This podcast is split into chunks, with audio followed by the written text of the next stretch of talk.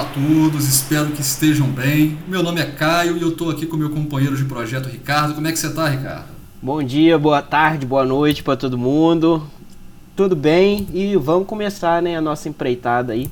Tá animado para o nosso primeiro episódio? Bastante, bastante. Vamos ver o que, que sai. Aí hoje vai sair um tema mais tranquilo, né? Não é um tema polêmico, não é um tema que vai gerar conflitos partidários, mas Bom, tá...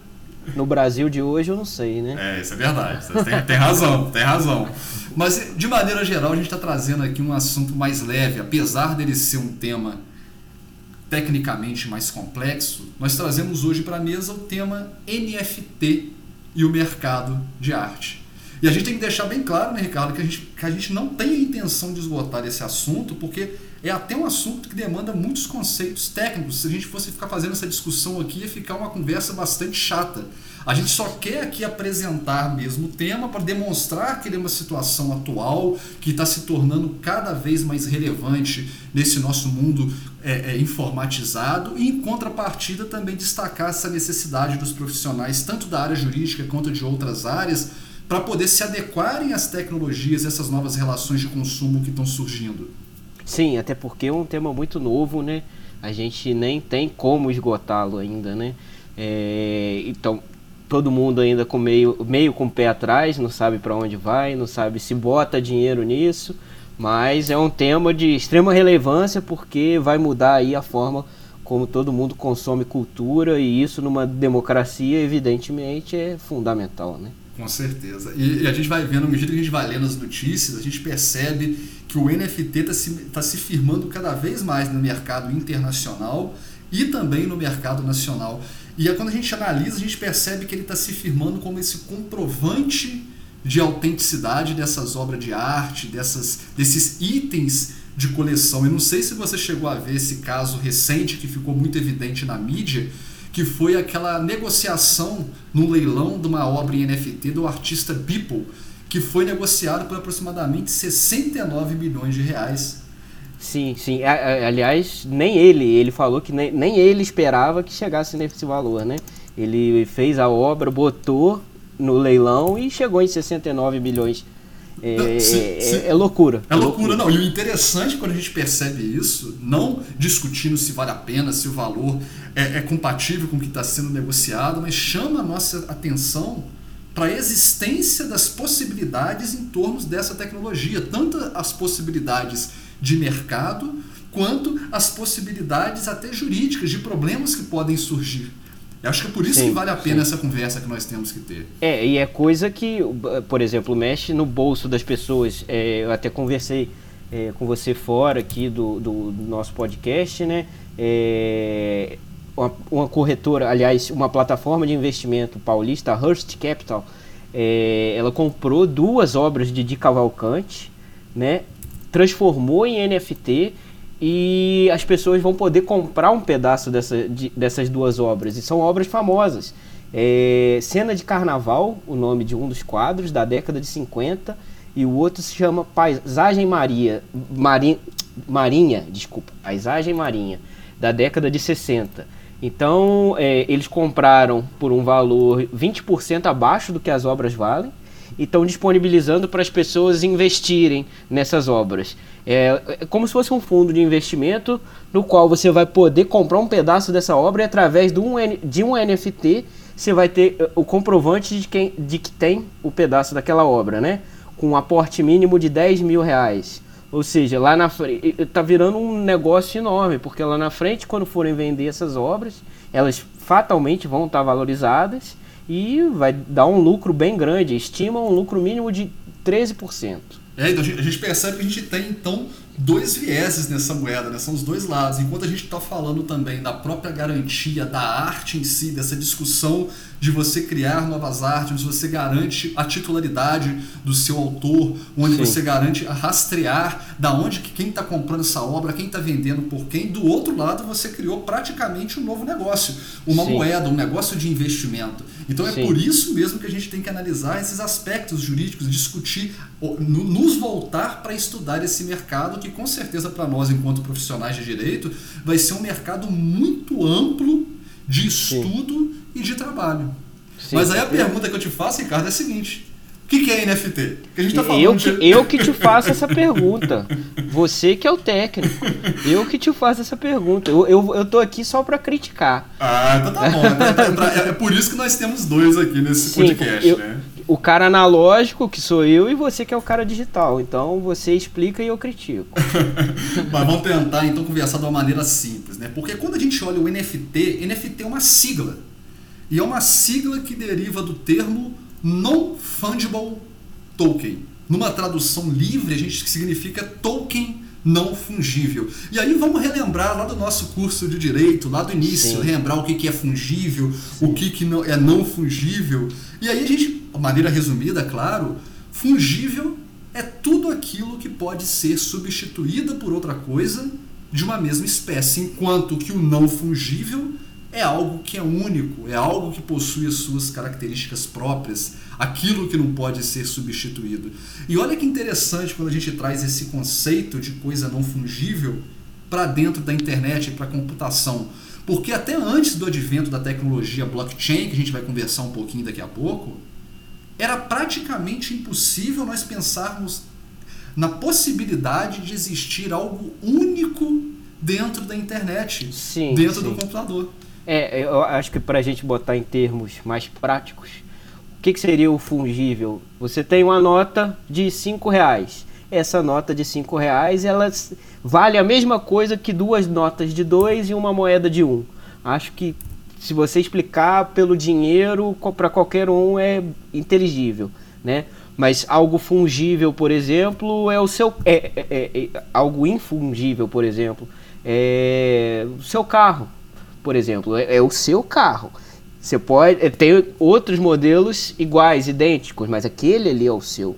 Não, é, não tem como você trocar com outra pessoa, né? É, então, e, eu até, acho... até pegando esse exemplo do dinheiro que você deu, então vai ficar fácil.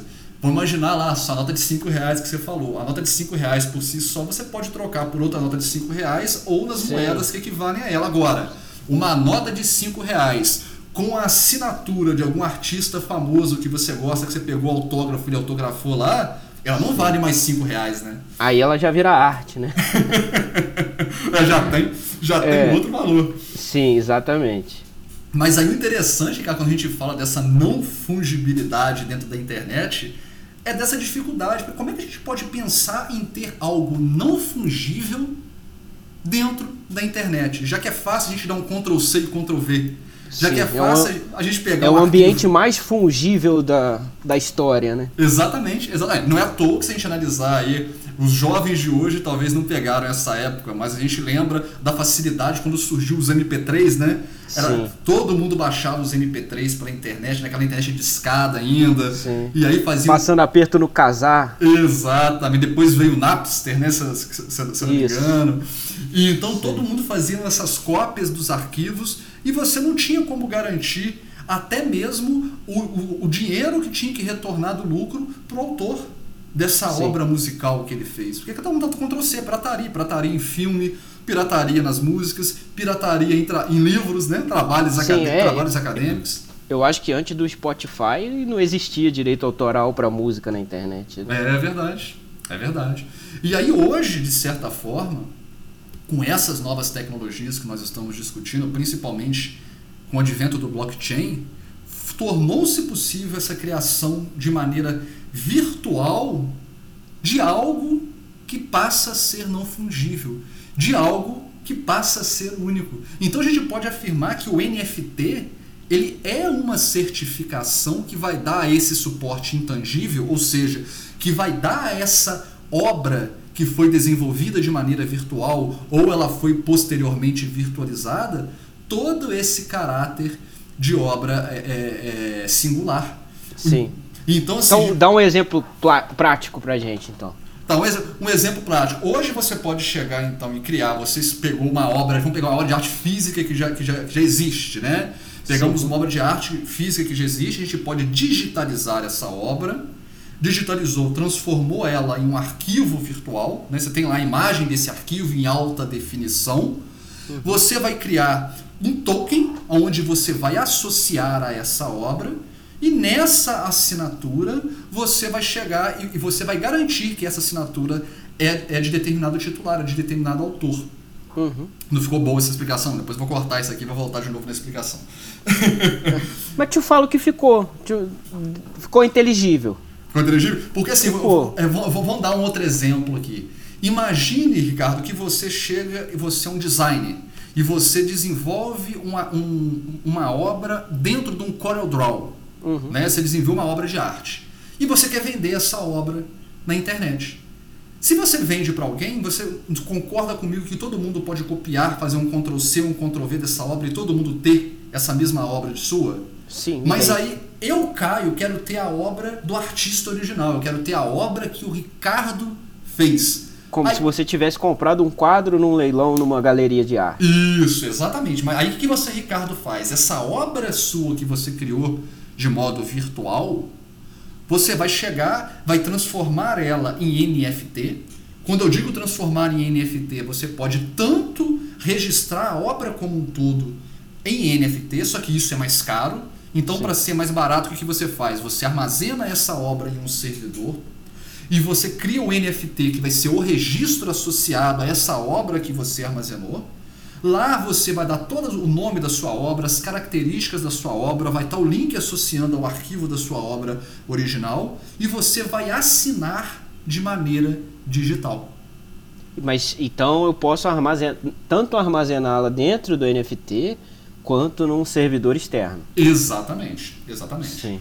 É claro que aí você tem uma conversa, discussão técnica para a gente poder entender como são feitos esses armazenamentos. Mas de maneira geral, seria isso.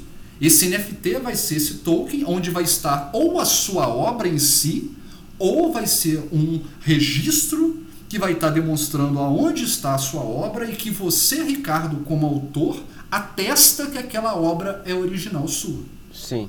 E isso garante, e isso nos dá várias garantias. Primeiro, me garante que, que eu estou comprando a obra original que você fez, Ricardo, então eu posso estar te patrocinando, eu estou dando dinheiro para você, não estou comprando de qualquer um na internet lá que copiou a sua obra. Uhum. Eu garanto que eu estou colaborando com o desenvolvimento da sua arte, primeiro ponto. Segundo ponto, eu garanto também, eu consigo saber que eu posso estar vendendo essa obra para outras pessoas. As pessoas que estão comprando de mim, quando vai ver todo o histórico desse registro desse NFT, eles vão ter a certeza da origem dessa obra. Sim. Olha, o Caio hoje ele comprou essa obra do Ricardo e está vendendo para o José. Aí Sim. a Maria vai comprar do José, tá vendo? Ó, o José comprou do Caio que comprou com o do Ricardo. Então você consegue ter todo esse histórico do registro das transações. É como funcionaria com uma obra física. Aliás, a gente pode fazer isso com as obras físicas, né? Pode, pode. Porque aí o que você vai fazer? Você, de certa forma, você então, quando você criar esse registro virtual, esse registro de NFT, você vai associar ele à obra física. Sim. Entendeu? Porque, você, porque é isso que é bacana do NFT, que são as possibilidades que tem, que tem, é, que tem surgido que tanto que as pessoas têm discutido o NFT até como uma nova moeda de troca. Então, por ela ser essa nova moeda de troca, não só por ela ser um produto virtual, mas por também estar relacionado a um produto, a algo, uma coisa, né, um item material, abre um leque de situações, de discussões, inclusive jurídicas. Porque, por exemplo, como é que vai acontecer a tributação disso? Como é que Sim. nós vamos fazer num caso de sucessão, num caso de um divórcio? Como é que a gente vai resolver os conflitos envolvendo os próprios direitos autorais de imagens. Né? Você tem um campo muito grande para ser explorado, porque olha só, hoje qualquer um. Aí a gente tem, tem, tem que ter uma discussão com direitos autorais. Porque qualquer um pode pegar esse, uma obra e criar um NFT dessa obra. Eu vou lá e faço esse registro. Só que o direito, a gente tem direito autoral, quando a gente vai falar de uma obra física, porque aí vão, vão, vão lembrar até de um caso bastante interessante, sair um pouco do NFT e voltar um pouco para direito autoral. Não sei se você lembra, Ricardo, daquela situação do daquele YouTube Carlinhos Maia. Sim. Ah, eu sei, sei que ele é, é, é, rabiscou um quadro, né? Isso, isso. Porque aí vamos, vamos abrir um parênteses dentro do direito autoral aqui. Porque o Carlinhos Maia, para quem não lembra dessa situação, o Carlinhos Maia ele se hospedou em um hotel. Nesse hotel tinha uma obra de arte lá. Era uma obra de arte de uma, de uma mulher sem rosto. Ele falou que ele ficou incomodado por essa mulher estar sem rosto, então ele ligou para a dona do hotel, que teoricamente na cabeça dele era proprietária desse, de, desse quadro. E então, como ela era a proprietária desse quadro, ele, ele pediu para ela, ele, é isso ele falando, ele pediu para ela para fazer uma alteração, então ele foi lá, fez um desenho, fez um rabisco é, no quadro, né? desenhou uma carinha, desenhou um olhinho e divulgou aquilo nas redes sociais. Só que aí a gente tem um, um problema. Porque quando você compra um quadro físico, você é dono daquele quadro físico. Você não é dono da obra, você não tem direitos sobre a obra. Sobre a criação daquilo ali, de alguma forma, reproduzi-la e alterá-la. Exato. Isso aí. Então você, não tem direito. O que ele fez foi um crime. Ele atentou contra a moralidade, né, o valor moral daquela autora, da, da, da artista que fez aquela obra. Porque quem é a proprietária, quem detém o direito, é quem fez. É quem fez. Então o que acontece? Para você fazer uma alteração numa obra de alguém, você tem que ter uma autorização expressa do autor da obra. E vou imaginar isso no NFT agora. Imagine então que eu tenho, que eu pego um quadro da Mona Lisa. Tudo bem que a Mona Lisa já caiu em domínio público, é uma outra discussão. Mas vamos, vamos, vamos supor uma obra que você acabou de desenvolver agora, Ricardo. Você fez essa obra física, você pintou. E eu chego lá escaneio essa obra, lanço ela de maneira virtual e crio o NFT dela. Sim. Eu não poderia estar fazendo isso porque a obra é sua. É, já tá, já foi divulgada, né?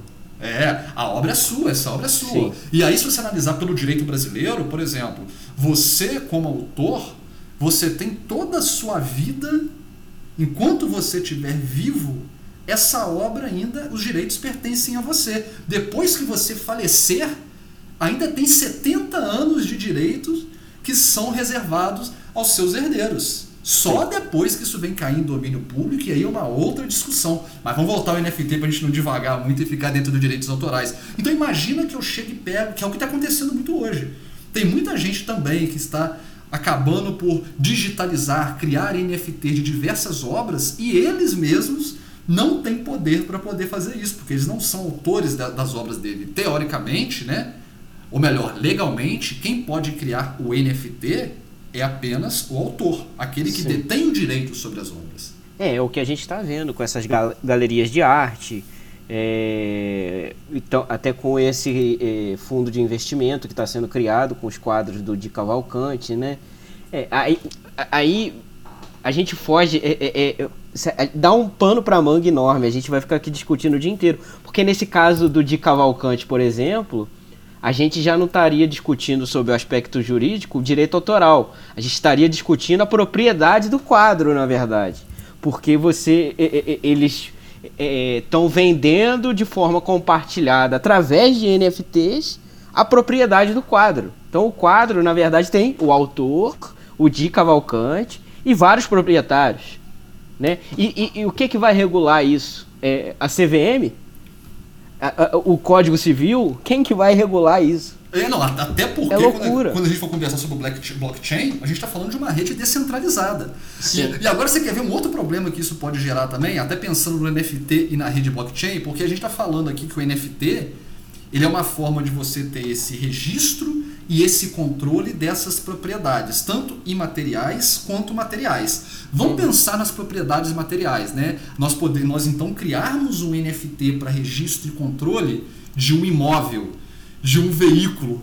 Sim. E aí essas transações de venda serem feitas não mais lá no cartório, serem feitas via NFT nessa rede descentralizada. E aí Sim. a gente pensa, como é que a legislação atual vai permitir isso? Como é que o cartório vai abraçar essa ideia? Olha outro problema que nós estamos criando também. É, só, só é dono quem é registra de um imóvel vai cair por terra, então, né? Sim, Aquele sim. velho ditado, só é dono quem registra, e aí? E com, com essa tecnologia toda? Vai ter que haver uma adequação enorme, né? É, porque a tecnologia está aumentando, o mundo está aí.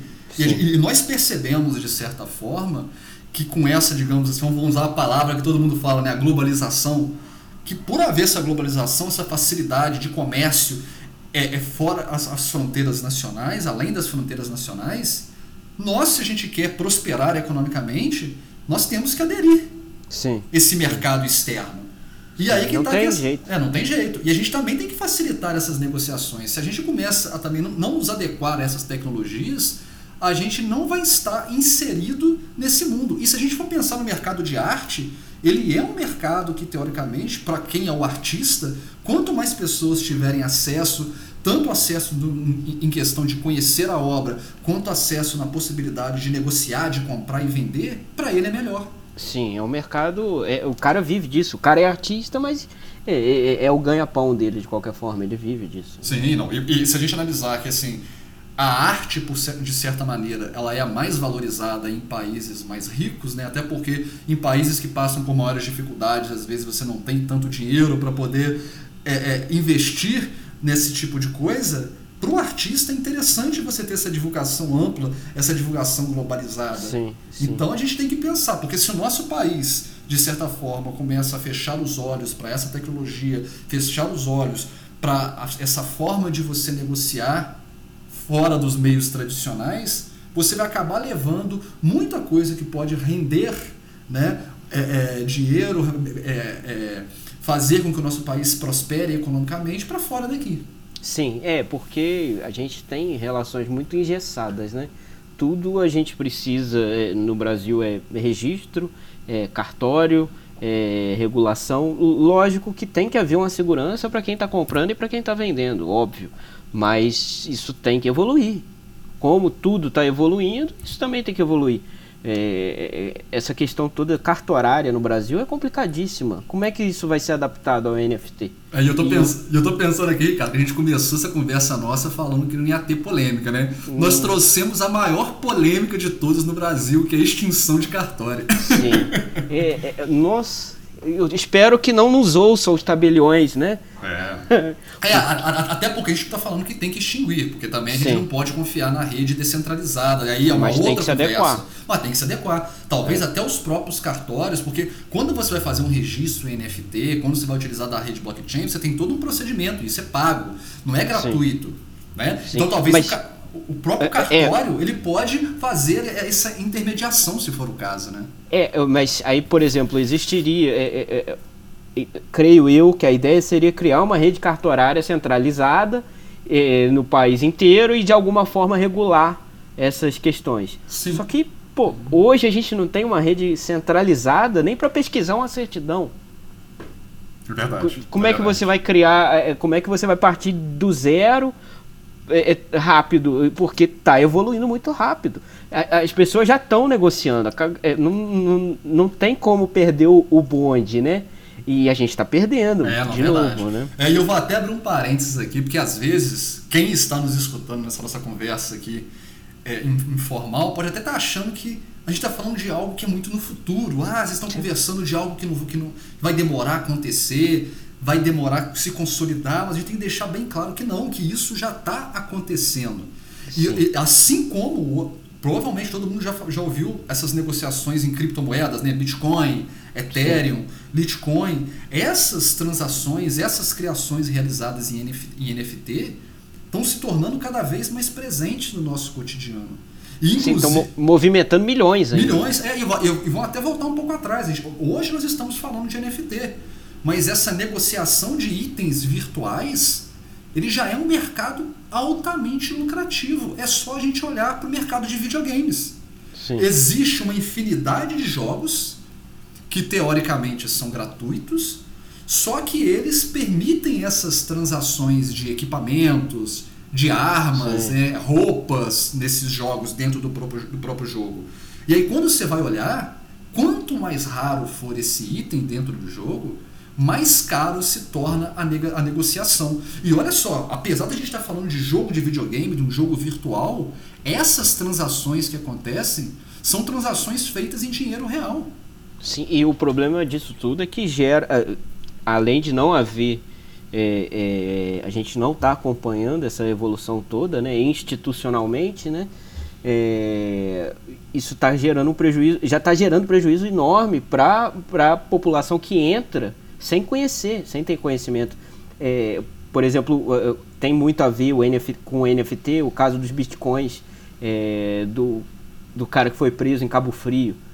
É, o cara estava negociando Bitcoin, teoricamente, pegando dinheiro da cidade inteira, é, é, parece que tinha gente na cidade vendendo imóvel, vendendo patrimônio para investir com o cara e o cara sumiu com o dinheiro de todo mundo. O cara tá preso, foi preso com 20 milhões de reais dentro de casa e investindo em Bitcoin.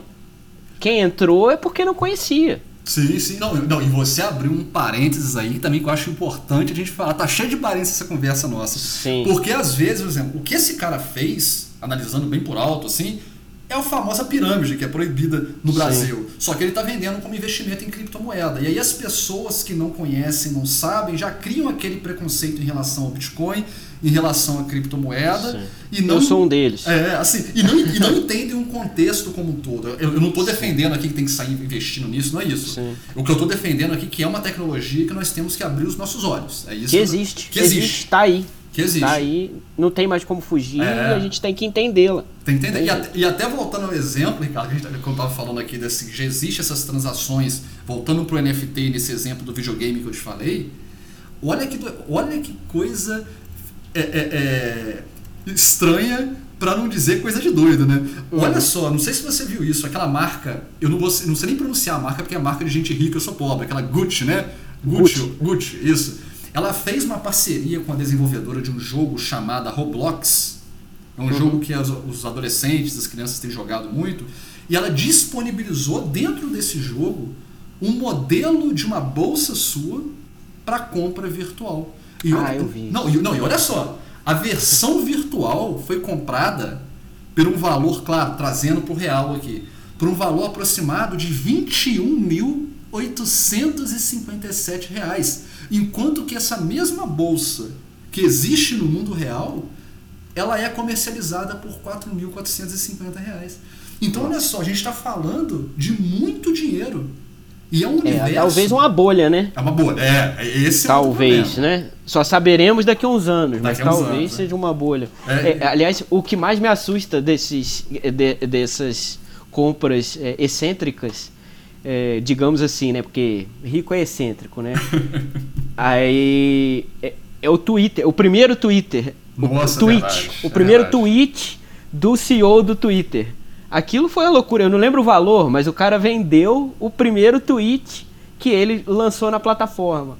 É, e, e, teve gente para comprar. É, tem gente para comprar, né?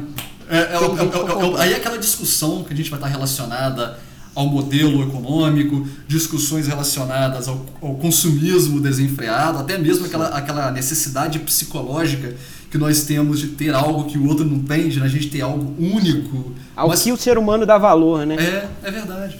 Mas aí o importante para nós hoje é a gente ter noção que isso é um mercado totalmente aquecido.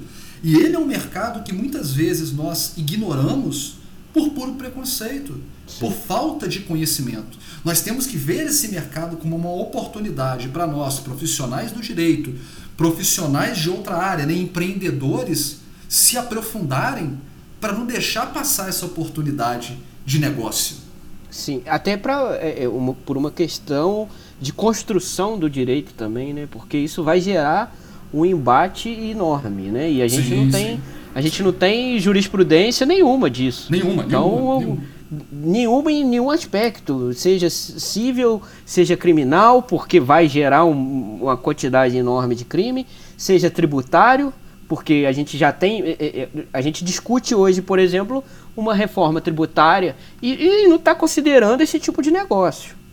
Isso vai ser abrangido como? Isso vai entrar no, no direito tributário que a gente tem hoje? Isso cabe? É, é, sim, sim. Não, e, e, aí a gente volta também numa discussão até jurídica muito importante, porque a, a, nossa lei, né? A nossa lei, a gente tem aquela lei, trocentas leis, trocentos códigos. Sim. É uma lei escrita onde tenta detalhar tudo, é uma lei muito completa, mas pelo fato dela ser muito completa e ser muito extensa, ela acaba sendo muito mais difícil de se adaptar ao que está surgindo na sociedade. É, vira esses problemas que a gente tem tido até fora de NFT, mas com tecnologias, né? Surgimento de aplicativos como Uber, como iFood, dentre tantas outras questões tecnológicas que você acaba que a própria legislação não consegue ainda é, é, é, é trabalhar de uma maneira mais, digamos assim, dinâmica. Sim, é, é, o Uber, então, questão trabalhista, por exemplo, é complicadíssimo. E fora as questões também, aí, a gente entra, já puxando um pouquinho, a gente entra em numa discussão é, é, é, filosófica enorme, né? Como é que, é, é, por exemplo, a gente vê algumas galerias queimando obras depois de digitalizadas e, e vendendo o NFT dessa obra. É, a, a, a gente percebe que está Isso é, é aceitável? Sim, é, complicado. Né? Não, é complicado, porque a gente está vendo até uma desvirtualização da intenção, assim, partindo do pressuposto que a intenção do NFT é ajudar o autor, né? e, não, e não como se fosse uma moeda apenas econômica. Porque se a gente analisar que é algo econômico, você está utilizando a NFT para criar uma escassez de um produto, inflacionar Sim. o valor dele, já que ele não existe mais no mundo, no mundo real, e vender no mundo virtual. É, até, até é, além da escassez, é, é, é, um sentimento de, de novidade, né? Porque tudo Sim. que é novo, de alguma forma, quem tem dinheiro, pô, aquilo ali, olha que loucura, vai lá e paga. Verdade. Nem olha Verdade. o que, que é. Cria um sentimento ali na pessoa que. E isso você tá. Você pode é, é, pegar uma obra raríssima, que é importantíssima para a humanidade inteira, porque existem obras assim, queimar ela e digitalizar Sei lá, eu, eu sou muito analógico. É, não, não, eu concordo com você. Isso eu não concordo. Eu acho o NFT, eu pessoalmente acredito que o NFT ele é uma tecnologia muito interessante para poder até proteger o direito Sim. do autor.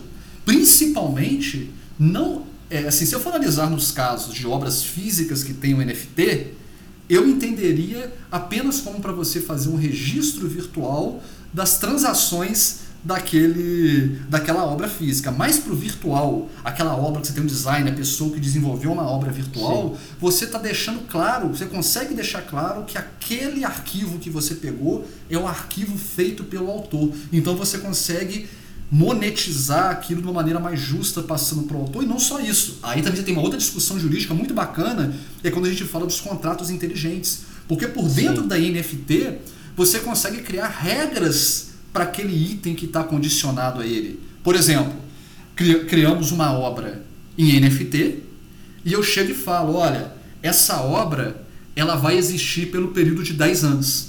Daqui a Sim. 10 anos ela não vai existir mais. Ou eu crio três obras iguais e falo. Inclusive teve um artista que fez isso. Ele fez três obras, as pessoas que compraram essas. Essa, eu não lembro se foram três. Ele fez uma quantidade de obras, os artistas que compraram. Essa, quem, quem comprou essa, essa, quantidade de obra desse artista comprou sabendo que uma delas, é, é, apenas uma delas ia sobrar, as outras duas iam ser destruídas. E aí a, e aí a pessoa compra acreditando que ele vai ficar com a obra Sim. única único. Então, assim, você criou um jogo, você criou uma regra dentro dele. Só que essa regra a gente está falando de coisas assim, na brincadeira, mas podem ter coisas sérias. Porque, por exemplo, hoje existe nas obras, assim, fora do NFT, né? Quando a gente fala de, de, de obras é, físicas, da arte em si, é, pegando do próprio direito autoral, existe uma coisa que nós chamamos do direito de sequência do artista.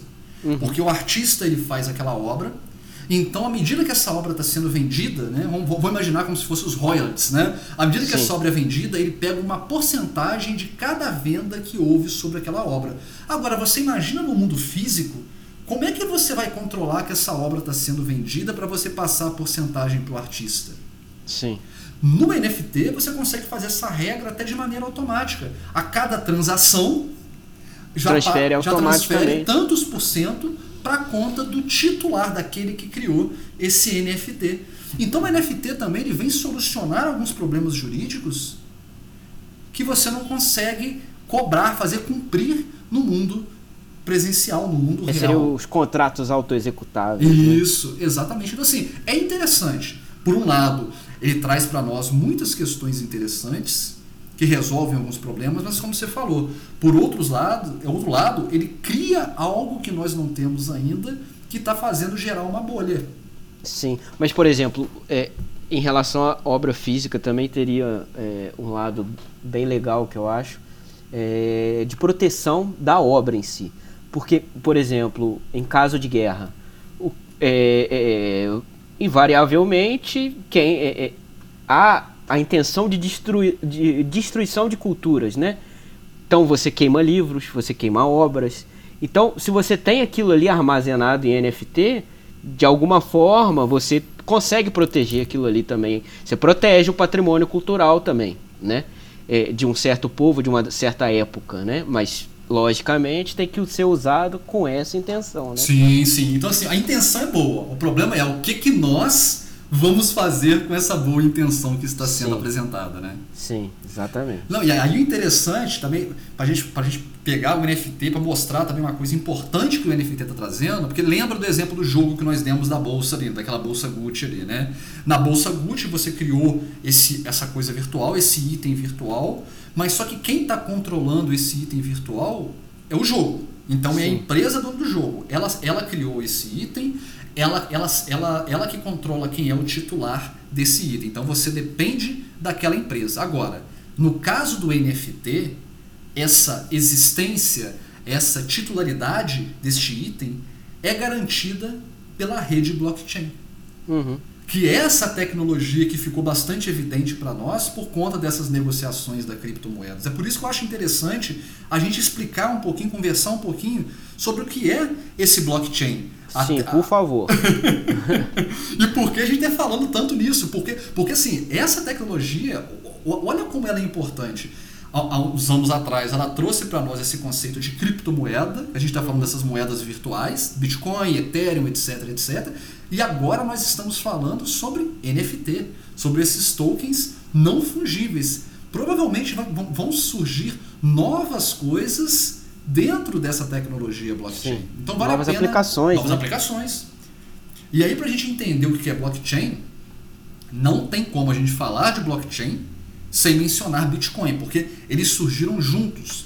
Uhum. Essa tecnologia ela foi apresentada pela primeira vez num artigo, num paper de autoria de uma pessoa, entre aspas, chamada Satoshi Nakamoto. Eu falei pessoa entre aspas porque tem toda uma mitologia em torno do Satoshi Nakamoto. E ninguém sabe quem ele é. Na verdade, ninguém sabe se ele existe. Seria um pseudônimo. É, então. tem, há uma discussão que ele pode existir. Há teorias de que ele é um pseudônimo de uma outra pessoa que quis criar um mercado para poder lucrar em cima desse uhum. mercado. Há a teoria que é um grupo de pessoas, de pesquisadores. Então, assim, não se sabe quem, quem Gostei é. Gostei dessa última teoria. É, assim, é uma, uma, uma, teoria, digamos assim, mais condizente né, para nós que somos Sim. acadêmicos. Sim. Vamos torcer para que seja isso. É, mas assim, existem diversas teorias sobre essa identidade. Mas independente de quem é ou do que é o Satoshi Nakamoto, o importante é que o Nakamoto ele trouxe nesse paper uma ideia de rede descentralizada, aonde é possível garantir a escassez. E a escassez é justamente o que nós conversamos lá atrás, que não era possível você ter na internet, já que você pode fazer cópia, duplicar arquivos com muita facilidade. Né? Então, nesse modelo de Nakamoto, você consegue fazer um controle de maneira confiável de você então criar arquivos e tornar esse arquivo escasso. E, e para isso, o golpe de mestre do Nakamoto foi justamente descentralizar essa verificação. Então, hoje, dentro dessa rede blockchain, essa verificação, se existe algo, quem é o dono desse algo, ele não está mais centralizado em apenas no local, igual naquele exemplo do jogo que nós demos da bolsa da Gucci. Ele não está lá centralizado no servidor do jogo. Ele está centralizado nessa rede blockchain, onde é uma rede formada por milhares de computadores, de empresas, pessoas individuais que estão conectadas pela internet e que elas de maneira simultânea fazem então diversas verificações para poder confirmar a existência e a titularidade de determinado arquivo. E aí, quando você tem isso de uma maneira descentralizada, dificulta você criar uma fraude, dificulta você duplicar um arquivo, porque para você poder fraudar, seria necessário então você invadir todos os computadores da rede ao mesmo tempo, e mesmo que você tivesse de fazer esse tipo de invasão, você conseguiria perceber que existe a fraude por conta da criptografia. É o mesmo princípio da, da, da, da, internet em si, né? Do lançamento da internet, de criar uma rede descentralizada de comunicação para, em caso de guerra, não haver derrubada, né? Exatamente, exatamente. É o mesmo princípio até, né? É claro que a gente está trazendo aqui essa ideia de uma forma bem superficial, bem simplificada, Lógico. né? Só para a gente poder se ilustrar ilustrar como é que dá essa garantia ao NFT. Mas apesar desse modelo apresentado por Nakamoto ter sido bastante promissor, ele é bastante promissor, aí é interessante a gente destacar qual foi o principal problema que ele enfrentou. Porque come... imagina o seguinte, a gente quer criar essa rede descentralizada, aonde as pessoas, por pura e espontânea vontade, vão disponibilizar os seus computadores para poder fazer essa verificação. Como é que eu vou fazer com que essas pessoas estejam motivadas a deixar os seus computadores trabalhando para essa rede como um todo? E aí ele cria, veio a ideia dele premiar aquelas pessoas que disponibilizam os seus, os seus recursos. Então, todas aquelas pessoas que deixaram os computadores ligados nessa rede descentralizada está resolvendo diversos problemas matemáticos complexos. E esses problemas matemáticos complexos, na verdade, eles estão verificando a rede, né? E aquele que chega no resultado proposto por esse, por esse problema matemático num tempo menor, recebe como prêmio o Bitcoin. Sim, e, e a aí, mineração, no caso. É a mineração. É isso que é chamado de mineração. E aí essa resolução de problemas matemáticos para você fazer essa, essa mineração, então quem deixa o computador lá trabalhando minera com uhum. o intuito de receber essa criptomoeda como prêmio, mas para a rede blockchain, ela serve para poder criar a segurança da rede, que é essa criação desses blocos, e para poder inserir as informações dentro do bloco. Por isso que o nome é blockchain. Sim. Sim. E, e, aí a gente já começa a matutar um monte de aspecto jurídico disso, né? O, o primeiro que me ocorreu aqui agora, é, vamos lá, é, imposto de renda. Você minerou um, um Bitcoin, você ganhou um Bitcoin. Como é que a Receita vai tributar isso, por exemplo? E porque ela vai querer tributar. Sim, sim é, sim. é um acréscimo de patrimônio. É, não, e, e é porque assim, as pessoas, hoje, para você ver como é que isso é muito mais amplo, vamos falar um pouco, vamos pegar esse, esse tópico que você falou, lembrando do Bitcoin. Hoje, como é que você negocia Bitcoin de maneira mais comum? Né? Você tem as, as exchange, que são essas, as corretoras, similar à corretora de investimento. Então, tudo bem. Quando você faz a compra de uma Bitcoin via exchange, você tem lá as exchange o banco, você tem uma resolução lá do Banco Central, que a exchange ela tem que informar, você tem que fazer o seu cadastro, então tudo bem, você faz uma venda, você faz uma compra, aquele dinheiro caiu na sua conta, você vai ser, vai ter que informar que você teve um lucro e o imposto de renda vai pegar. Só que as pessoas Sim. esquecem que isso, a negociação do blockchain não se dá apenas nas exchanges. Eu posso negociar um blockchain com você, que o blockchain é um arquivo, ele está num pendrive. Sim. Eu posso encontrar com você, Ricardo, te passar esse pendrive e você me dá o dinheiro na mão. Né? Eu Sim. posso ter um pendrive cheio de Bitcoin, viajar para o exterior, viajar para a Europa, viajar para os Estados Unidos e vender isso lá, evasão de divisas. Não há mais fronteiras. Não há fronteiras. Então, assim, é um problema muito grande, assim, que realmente, em termos tributários, em termos jurídicos, até em termos sucessórios, né? Imagina Sim. que eu tenho uma carteira, a minha carteira wallet, né? a minha carteira virtual, eu não tenho, eu não tenho exchange, não tenho nada disso, eu não estou declarado no meu imposto de renda que eu tenho diversas criptomoedas, eu venho e faleci. Como é que os meus herdeiros vão saber que eu tenho aqui um pendrive com é. diversos.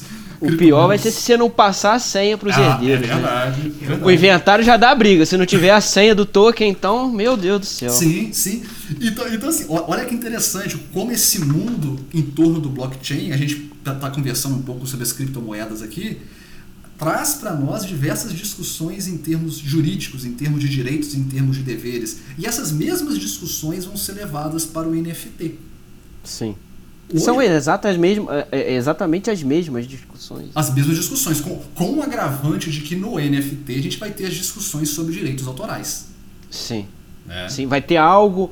Não, não vai ser só o NFT em si, não vai ser só o tokenzinho, vai ser o token relacionado a algo externo ali, né? Sim, ou então a algo até interno ligado ao próprio NFT que Sim. foi criado por algum artista. Sim. Né? Então, assim, é, é muito interessante. Então, é como nós falamos, essa conversa nossa nós não estamos entrando dentro de cada assunto. Até se o pessoal querer, o pessoal que está escutando, depois manda e-mail para a gente, entra nas nossas redes sociais lá. Quiser que a gente detalhe mais, conversa mais sobre Bitcoin, até mais sobre a blockchain, nós conversamos. Mas a nossa intenção hoje aqui é só mesmo trazer esse aspecto desse mundo tecnológico que está invadindo cada vez mais esse nosso mundo real, entre aspas, por assim dizer, e vai ser necessário que nós, profissionais do direito, que profissionais de outras áreas abracem essa causa, até porque é um campo novo que está surgindo. Sim, a, é, a nossa intenção é explicar o que, que é e confundir sobre o que, que vai acontecer, porque a gente também está supondo, supondo e, e, pensando nos problemas que vão advir disso, e é isso.